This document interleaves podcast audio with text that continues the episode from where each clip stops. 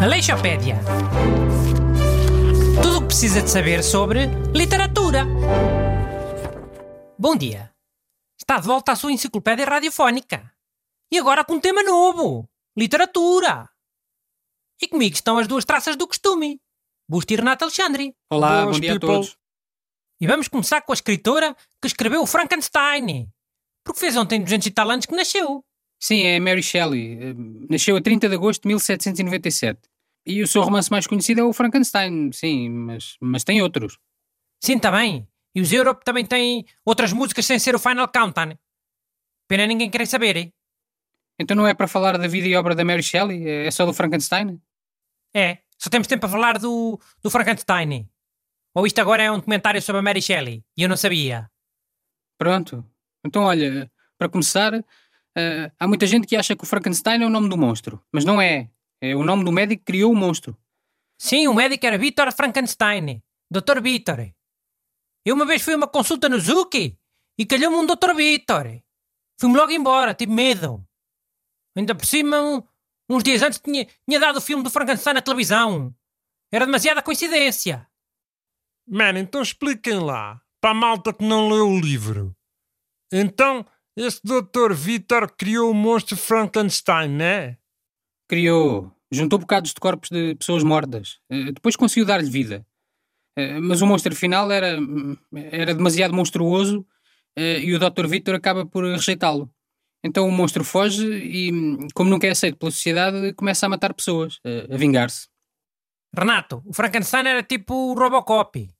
Só que em 1700 e tal. Em vez de ser em 2050, o que é que é? Por isso é que Frankenstein correu pior. A ciência ainda estava quase a começar. Olha, tive agora uma ideia de um filme. Robocop contra Frankenstein. Tipo aquelas bodegas do Alien contra o Predador. Pá, mas isto afinal é para falar de literatura ou é para falar de cinema? Chiu, Calmex.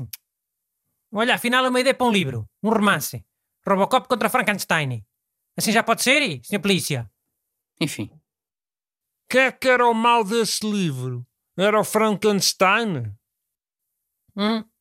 Ao início era, mas depois eles ficavam amigos e revoltavam-se contra os humanos. Ia ser uma metáfora sobre uma porcaria qualquer da sociedade. Bem, mas podemos voltar ao livro do Frankenstein ou quê?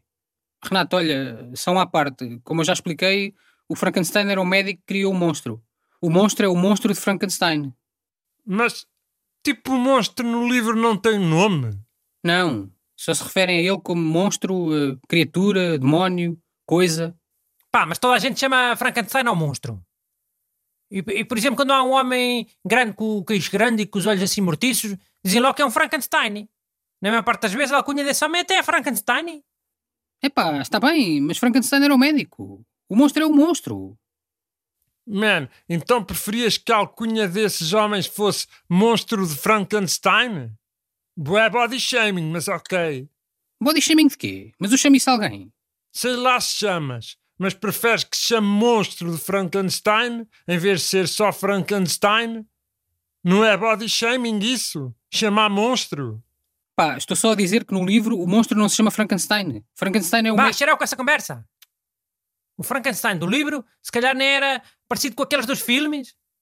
Se não fossem os filmes do Frankenstein, as pessoas nem iam saber como é que ele era. Cada um ia imaginar à sua maneira. Mas os Frankensteins nos filmes são sempre parecidos. Sei lá. O mais famoso é aquele antigo, preto e branco. Uma cabeça quadrada e com uma franja e, e uns parafusos no pescoço. E olha que esse Frankenstein era todo de nota, hein? Usava blazer e tudo. Há muitos Frankensteins no cinema. Até o Robert De Niro já fez de Frankenstein. Sim, mas esse não é o mais famoso. Esse era só o Robert De Niro com uma cicatriz na cara. Uma pessoa quando imagina o Frankenstein, não imagina o Robert De Niro com uma cicatriz na cara. Sim, ok. Mas pronto, voltando ao livro, acho importante falarmos de algumas das temáticas mais centrais deste romance. Por exemplo, há a questão do cientista que não consegue controlar a sua criação, que até será a questão mais central do livro. A questão central é a burrice desse médico, o Dr. Vitor. Devia ter feito um monstro pequenito, para experimentar.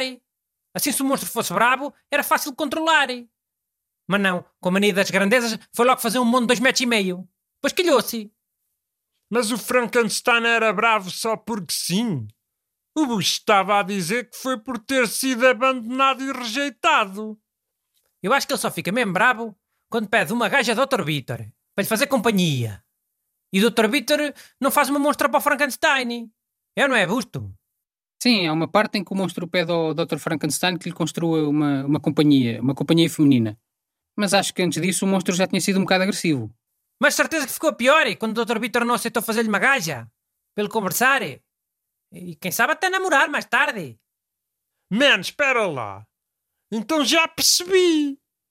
Tipo isso do Frankenstein é uma metáfora para os incels. Frankenstein foi o primeiro incel. O que é que é isso, incel? São os gajos que não encontram raparigas para conversar e namorar. Depois ficam bué revoltados e odeiam tudo. Sobretudo mulheres. Bate certo, não é? Mano, eu devia ter ido para letras. Aleixopédia. Tudo o que precisa de saber sobre literatura.